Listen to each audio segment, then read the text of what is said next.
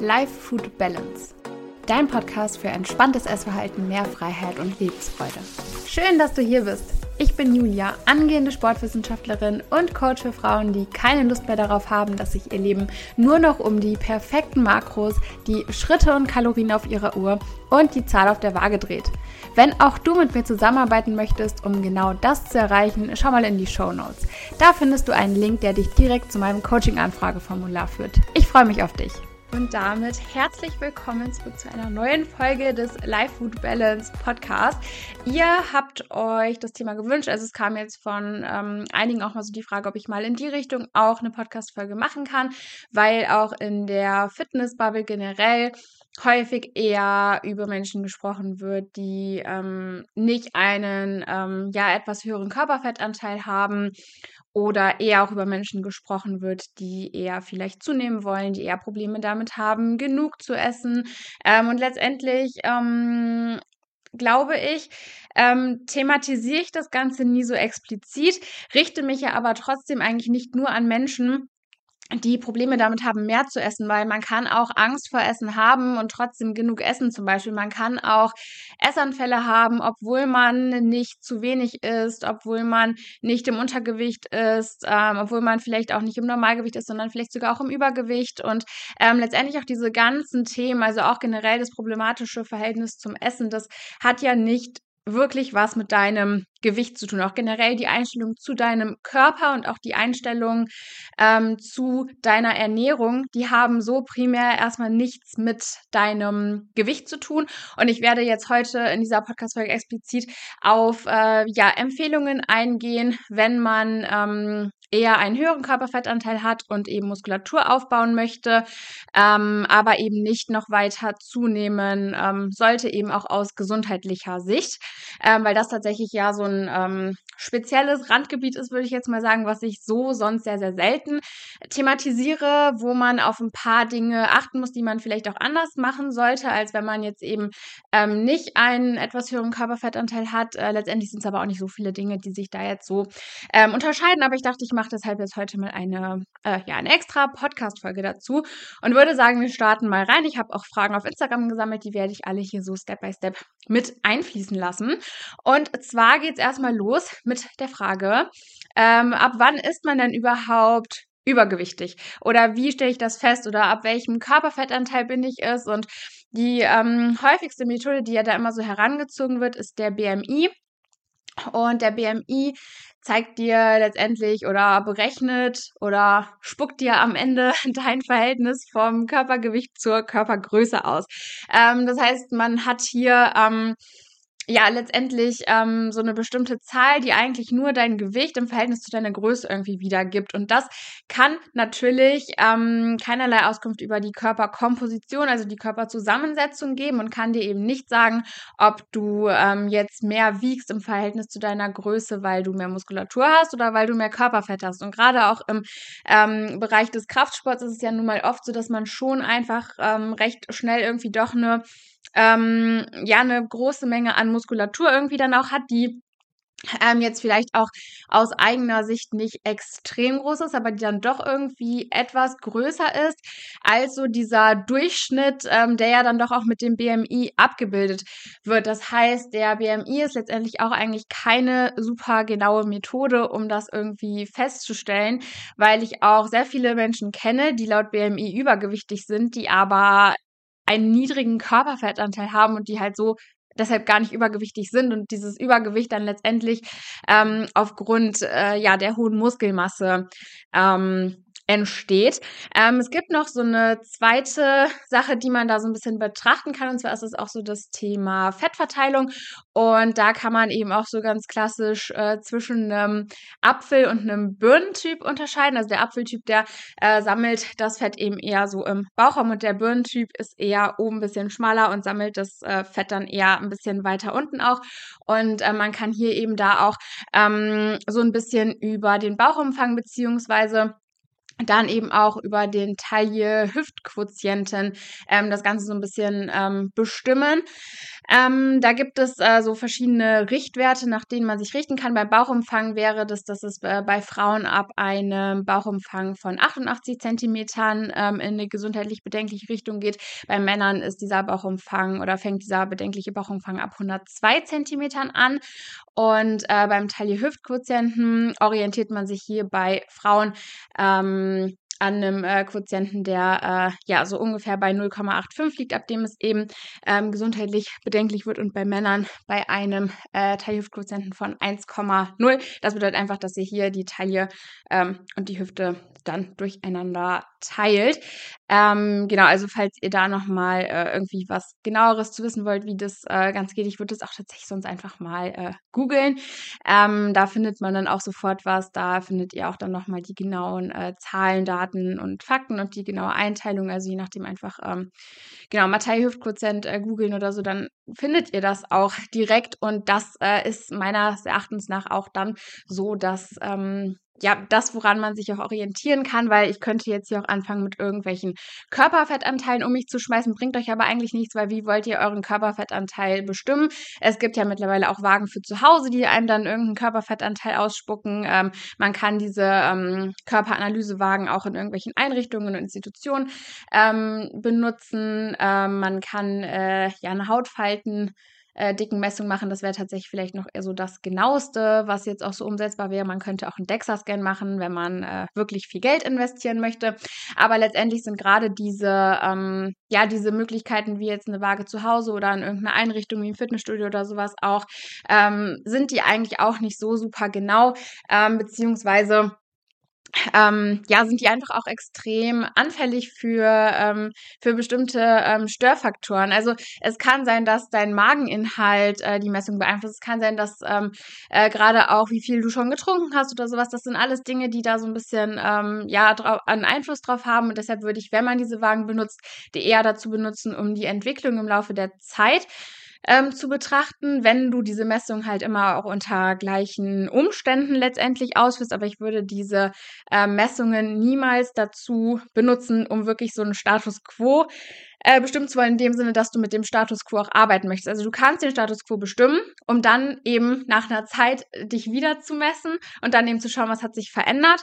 Aber ich würde das nicht benutzen, um alleine einfach nur den Status quo zu bestimmen, um daraus dann irgendwelche Ableitungen zu treffen.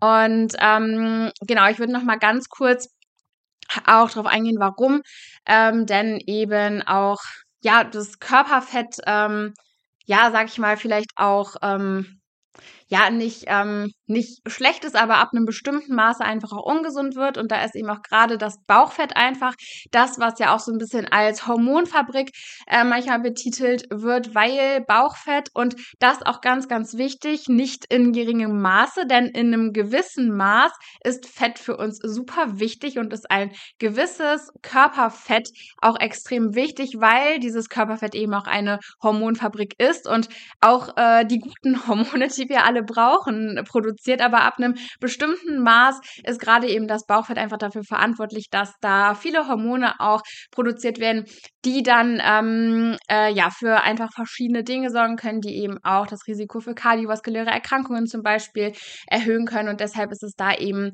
auch wichtig, da einfach so ein bisschen ähm, das im Hinterkopf zu behalten und äh, ja, da einfach ähm, auch je nachdem ein bisschen gegenzustellen. Aber ich denke auch, wenn du jetzt gerade hier bist und wenn du äh, auf mich und auf meinen Podcast gestoßen bist oder speziell auch diese Podcast-Folge hier jetzt anschaust oder anhörst, dann ähm, ja, ist das dieses Bewusstsein bei dir wahrscheinlich sowieso auch schon da. Und ähm, ja, genau deshalb werde ich jetzt auch da gar nicht ähm, so viel weiter drauf eingehen. Eine Sache noch, ähm, auch zum Thema Diabetes, Insulinresistenz und so weiter, werde ich gleich auch noch mal ganz kurz ansprechen. Dazu habe ich aber auch schon mal eine eigene Podcast-Folge gemacht. Also wenn ihr euch dafür noch genauer interessiert, dann hört auf jeden Fall da auch mal rein, weil ich das jetzt nicht wieder anfangen werde, von Anfang an zu erklären, weil dann wird diese Podcast-Folge tatsächlich auch ein Tick zu lang werden. Das heißt, wenn wir jetzt hier an diesem Punkt sind und ähm, ich studiere ja auch Sportwissenschaften und da definiert man halt dann manchmal so, so gewisse Ziele für verschiedene Zielgruppen ähm, oder nennt das Ganze dann eben auch ähm, Ziele, die eben da so mit der Sporttherapie dann letztendlich auch verfolgt werden sollen. Ähm, und da ist es eben bei ähm, Übergewicht oder auch Adipositas so, dass eben die Ziele vorrangig eben die Gewichtsreduktion sind, auch die Steigerung des Grundumsatzes. Also der Grundumsatz ist eben das, was wir in Ruhe verbrauchen. Also nicht das, was wir über zusätzliche Aktivität verbrauchen, sondern das, was wir in Ruhe verbrauchen. Ähm, es geht darum, eben auch dem Muskelabbau entgegenzuwirken. Auch das ist ja ein schwieriges Thema, wo man einfach so ein bisschen schauen muss, dass wenn man eben eine Diät macht, wenn man eine Abnahme fokussiert, dass man da eben schaut, dass ähm, die Muskeln nicht auch noch verloren gehen oder dass man eben auch schaut, dass man vielleicht währenddessen eben auch noch Muskulatur aufbauen kann, weil Muskulatur einfach ja auch ähm, in einem gewissen gewissem Maße aus gesundheitlicher Sicht extrem, extrem wichtig ist, gerade auch wenn man dann vielleicht ähm, auch mal so ein bisschen auch ins höhere Alter denkt, ist es auch so, ähm, ja, Thema Sturzprophylaxe und so weiter, ist da eben auch ähm, genug Muskulatur einfach extrem wichtig. Und ich weiß, dass auch viele jetzt wahrscheinlich noch gar nicht unbedingt in diesem Alter sind, wo man auch so über dieses Thema so extrem nachdenkt. Aber man muss sich da ja auch mal vor Augen führen, dass ähm, Muskelaufbau nicht leichter wird, je älter man wird, da sich eben auch die Hormone verändern und so weiter und dass es da schon auch sehr sinnvoll ist, gerade jetzt im jungen Alter da einfach eine gute Grundlage zu legen und da jetzt eben auch schon eine gute Grundmuskulatur aufzubauen um davon dann eben auch im Alter profitieren zu können. Dann ähm, genau geht es auch noch darum, die Insulinsensitivität zu steigern. Also ähm, genau, dass die Zellen einfach auch wieder sensitiver auf Insulin reagieren. Ähm, es geht unter anderem darum, auch den Blutdruck zu senken und natürlich am allerwichtigsten auch dann einen Jojo-Effekt zu vermeiden. Das heißt, dass wir hier wirklich auch eine ähm, nachhaltige Veränderung der Ernährungs- und der Bewegungsgewohnheiten irgendwo auch fokussieren wollen. Und ähm, genau da setzen wir jetzt dann auch erstmal an, weil die erste Frage war jetzt, ähm, welches Training soll ich machen? Soll ich Krafttraining oder soll ich Cardiotraining machen? Und die Antwort ist eigentlich beides, beziehungsweise wenn ich mich jetzt für eins entscheiden müsste, dann wäre es tatsächlich Krafttraining. Denn was machen wir beim Cardio? Beim Cardio bewegen wir uns logischerweise und treiben irgendwie unseren Puls in die Höhe. Das kann auch sehr, sehr gut und sehr, sehr sinnvoll sein, um eben auch das Herz-Kreislauf-System zu trainieren. Und Cardio ist auch super gut, um so generell den Kalorienverbrauch zu erhöhen und somit eben auch den Gesamtumsatz zu erhöhen. Was beim Cardio jetzt aber ja nicht wirklich stattfindet, ist tatsächlich auch der Muskelaufbau. Wir trainieren unsere Muskeln nicht wirklich in dem Sinne, dass wir da einen richtigen Wachstumsreiz setzen und somit erhöhen wir auch nicht den Grundumsatz. Also der Grundumsatz ist ja das, was wir verbrauchen, wenn wir einfach den ganzen Tag lang nichts machen. Und Fett ist dabei so ein bisschen so passives Gewebe letztendlich. Also das verbraucht nicht wirklich Kalorien in Ruhe, Muskeln hingegen aber schon. Das heißt, wenn wir es schaffen, Muskulatur aufzubauen, dann haben haben wir eben ähm, nicht nur dadurch, dass wir uns bewegen, einen höheren Verbrauch, sondern auch dadurch, dass wir allein diese Muskulatur an unserem Körper haben, ähm, verbrauchen wir eben auch schon mehr Kalorien. Und außerdem ist Krafttraining da eben gerade, wenn es jetzt vielleicht für dich auch so ein bisschen Richtung Insulinsensitivität geht, wenn du vielleicht auch von einer äh, beginnenden Insulinresistenz stehst, ist da eben Krafttraining auch ein super gutes Tool und ähm, super wichtig, um da eben auch so ein bisschen die Insulinsensitivität zu steigern und ähm, genau da eben auch dann äh, Muskulatur aufzubauen. Ähm, das heißt, wenn ich mich entscheiden müsste, dann wäre es tatsächlich ähm, erstmal Krafttraining, ähm, denn Cardio ist letztendlich auch nur eine Erhöhung der Alltagsaktivität und das muss nicht zwingend auch in Form von Cardio-Training stattfinden. Also klar, je nachdem auch wie jetzt so generell deine kardiovaskuläre Fitness ist, würde ich schon auch sagen, macht es Sinn, dass man vielleicht auch gezieltes Cardio-Training einbaut, aber ich würde hier tatsächlich den Fokus erstmal auch auf das Krafttraining setzen und ähm, Cardio-Training einfach dann je nachdem einbauen oder auch einfach schauen, dass du ein gewisses Level an Alltagsaktivität hast. Und auch beim Krafttraining würde ich es nicht übertreiben. Man kann wirklich mit zweimal die Woche einem guten Ganzkörpertraining super gute Erfolge erzielen, gerade wenn du jetzt eben auch noch nicht seit 20 Jahren im Fitnessstudio bist und ähm, dann, dann ist ja auch dein Körper noch gar nicht so austrainiert in dem Sinne, dass auch Krafttraining für deinen Körper noch ein ziemlich neuer Reiz ist. Und je neuer ein Reiz für unseren Körper ist und je ungewohnter und je weniger unser Körper diesen Reiz schon kennt, desto ähm, schneller passt er sich darauf an, desto weniger weniger Reiz braucht er ja letztendlich, weil das so eine ungewohnte Belastung am Anfang noch für deinen Körper ist. Also ich würde es ja auch wirklich nicht übertreiben. Ich würde mir hier lieber auch realistische Ziele setzen, sagen, okay, ich gehe zweimal die Woche ins Fitnessstudio, mache da so eine Dreiviertelstunde bis Stunde einfach mein Ganzkörpertraining und gut ist. Und ähm, da muss man es auch nicht übertreiben. Und da kann man mit zweimal die Woche Krafttraining auch schon sehr, sehr gute Erfolge erzielen. Ähm, dann war noch eine weitere Frage, ob ich denn Muskeln aufbauen kann, ohne Fett aufzubauen. Und gerade äh, wenn man Trainingsanfänger ist, aber auch gerade wenn man eben aus dem Übergewicht kommt oder äh, vielleicht auch im Normalgewicht ist, einen erhöhten Körperfettanteil hat, wie auch immer, ähm, dann geht das auf jeden Fall super, super gut. Ähm, die Kalorien und die Makroverteilung würde ich halt schon auch je nachdem ein bisschen individuell anpassen.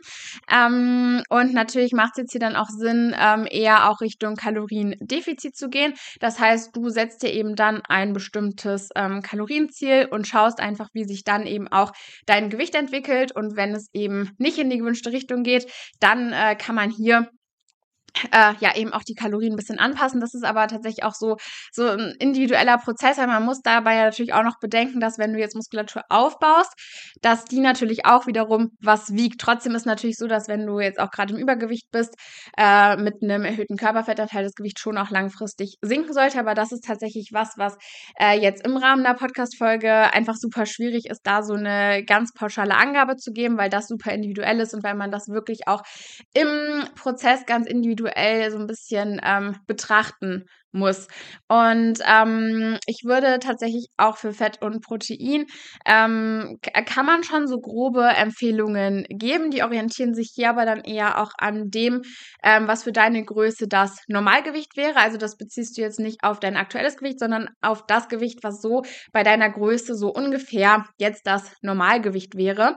Und da würde ich mich hier auch trotzdem an einem Gramm Fett pro Kilogramm Körpergewicht orientieren weil auch Fett aus der Nahrung extrem wichtig für unseren Körper ist. Es ist sehr, sehr wichtig für einen funktionierenden Hormonhaushalt. Und ähm, man kann jetzt hier auch nicht irgendwie sagen, okay, ich möchte jetzt Körperfett verlieren, dann esse ich jetzt kein Fett mehr, dann nimmt mein Körper das aus meinem Körperfett oder sowas. So funktioniert das alles nicht. Ähm, deshalb ist auch hier Fett aus der Nahrung extrem wichtig. Auch wenn du abnehmen möchtest, auch wenn du einen erhöhten Körperfettanteil hast, spar hier nicht so extrem am Fett ein. Orientiere dich so grob an einem Gramm Fett pro Kilogramm Körpergewicht. Das heißt, wenn dein Normalgewicht jetzt zum Beispiel 70 Kilo wären, dann äh, wären das ungefähr 70 Gramm Fett am Tag. Und beim Protein würde ich mich so ungefähr bei mindestens 2 Gramm Protein pro Kilogramm Körpergewicht orientieren, also auch aufs Normalgewicht bezogen.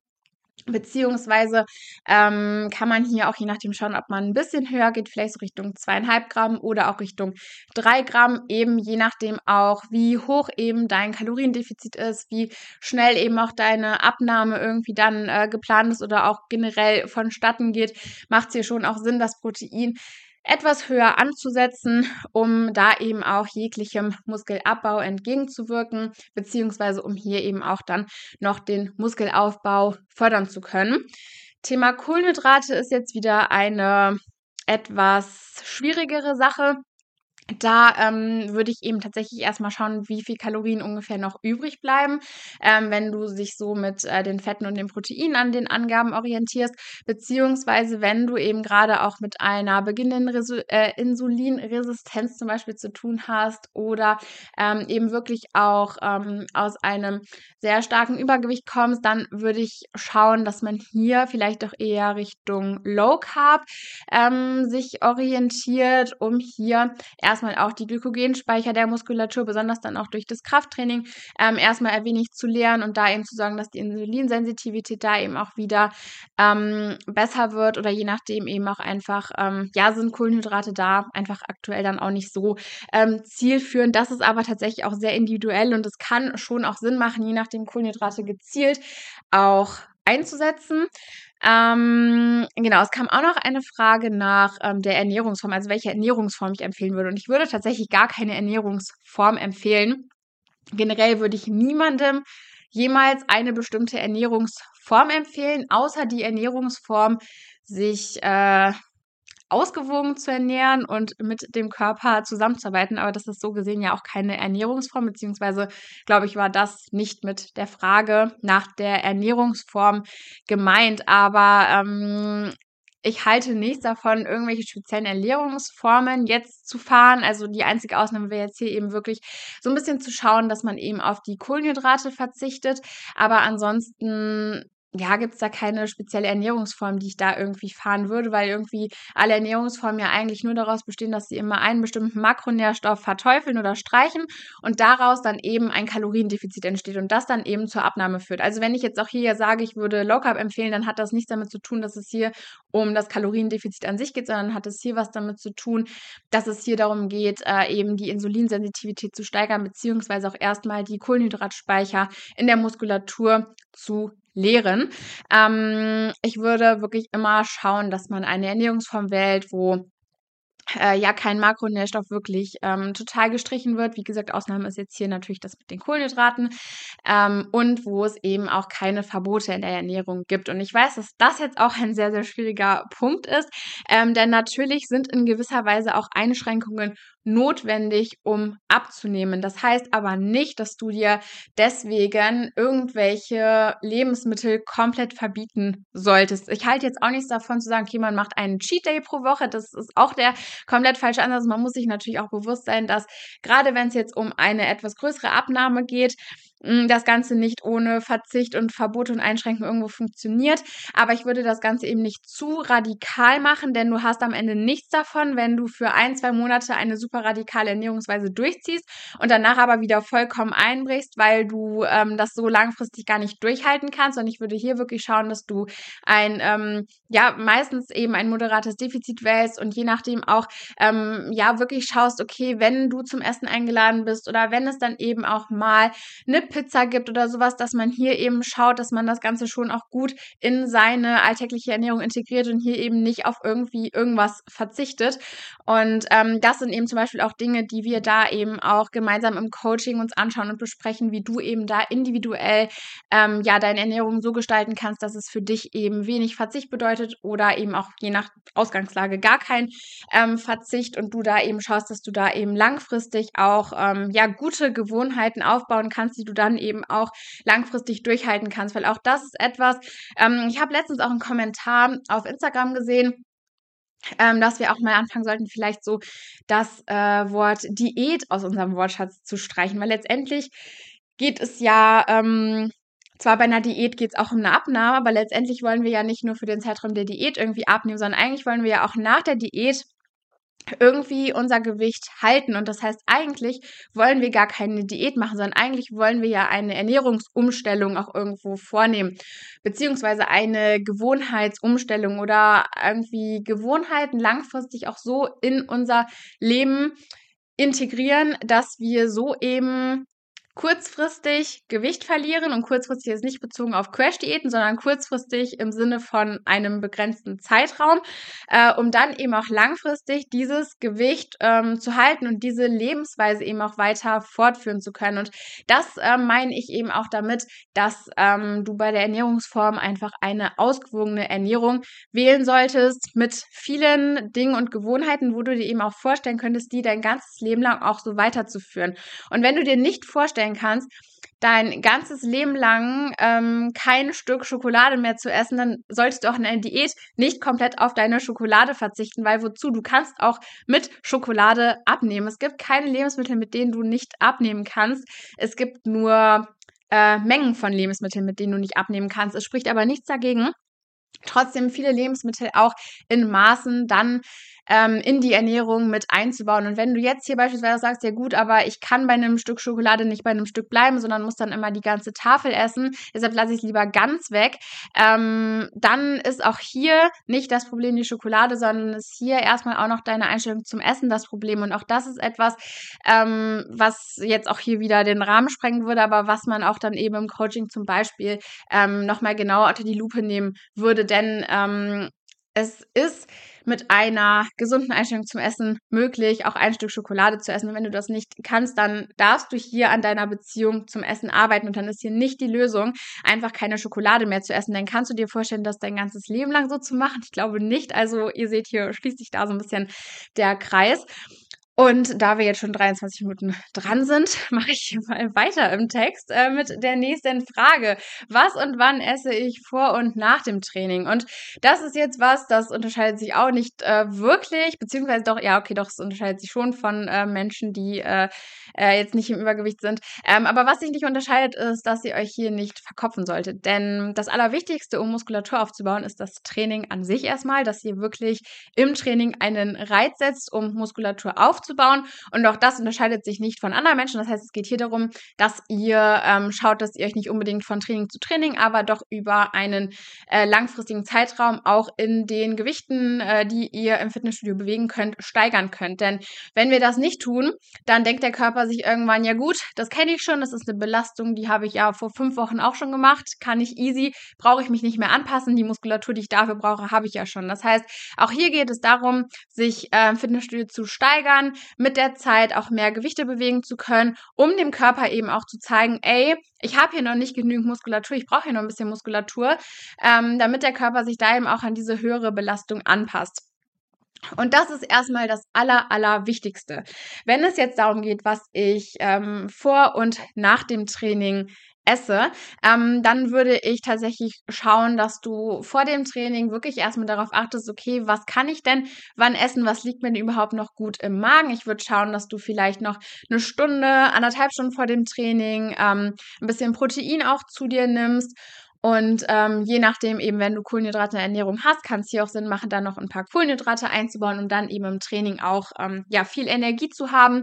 Und nach dem Training braucht man sich damit auch nicht stressen. Es gibt nicht dieses sogenannte anabole Fenster, äh, wo man da eben noch was essen muss und nur dann eben auch Muskulatur aufbaut, sondern da brauchst du dich nicht stressen. Da würde ich einfach in den nächsten ein bis zwei Stunden nach dem Training auch schauen, dass du da ein bisschen Protein konsumierst und je nachdem eben auch Kohlenhydrate und Fette Werte einfach so flexibel nach Gefühl einbaust. Ähm, hier würde ich mich wirklich überhaupt nicht verkopfen und ähm, einfach schauen, wie es am besten in deinen Alltag und in dein Leben passt. Denn am allerwichtigsten, eine Muskulatur aufzubauen, ist das Training und ähm, wie du dann äh, deine Ernährung tagsüber, über den Tag äh, verteilst und so weiter, das ist wirklich mehr als oder weniger als zweitrangig sozusagen.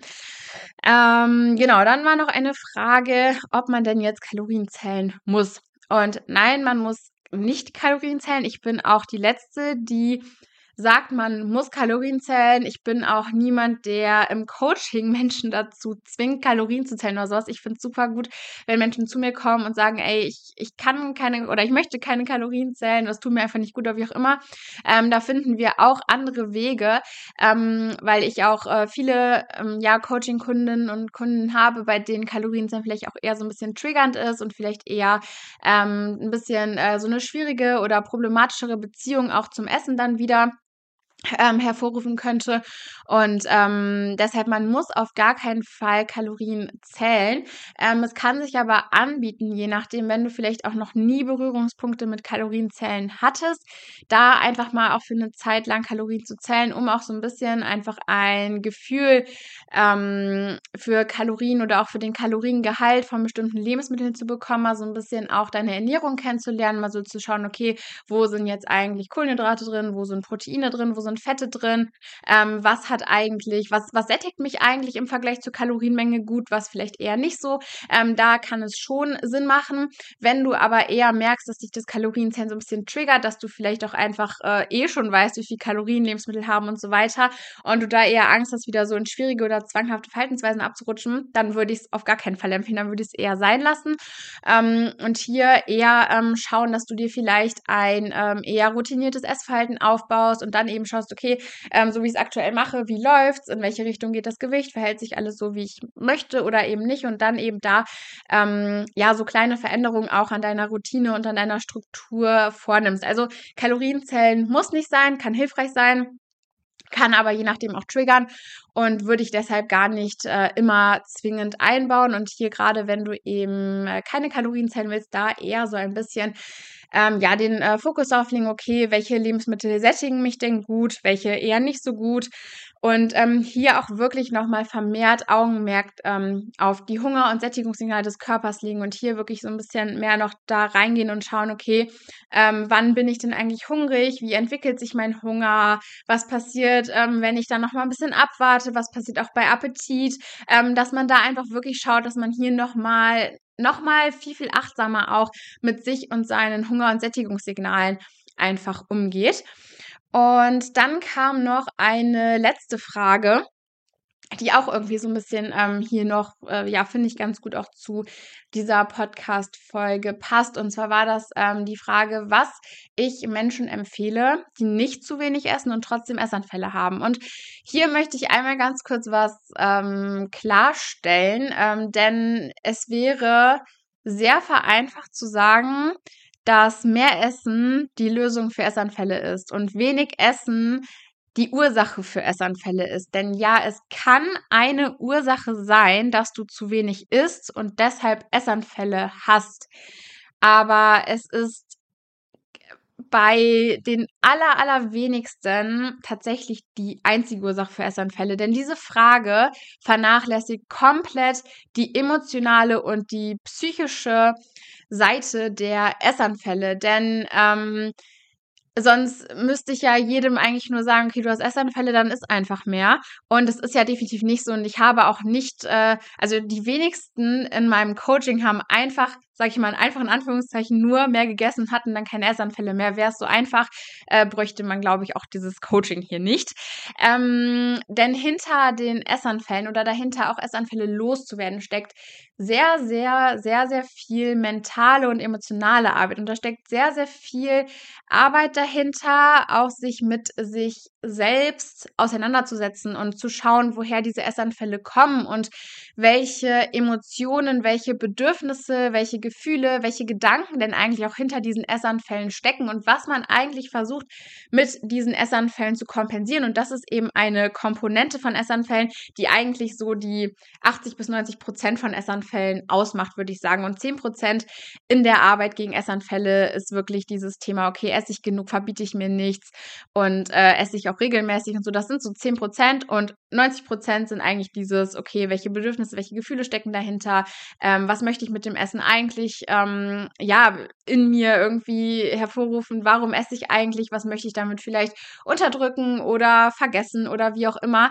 Und das ist eigentlich so diese Hauptkomponente gegen Essanfälle und deshalb ist auch ähm, das genau das, was ich allen empfehlen würde, die Essanfälle haben, unabhängig davon, wie viel sie essen, sich da mit sich selber auseinanderzusetzen und dieses emotionale Essen ähm, wirklich auch aufzulösen. Denn Essanfälle sind eine Form von emotionalem Essen und dienen nicht mehr der körperlichen Befriedigung meistens, sondern eben der psychischen Befriedigung. Und das ist eben etwas, ähm, was ganz unabhängig davon, wie viel du aktuell isst, ähm, etwas ist, was man auflösen muss, wenn man eben auch gegen Essanfälle vorgehen möchte.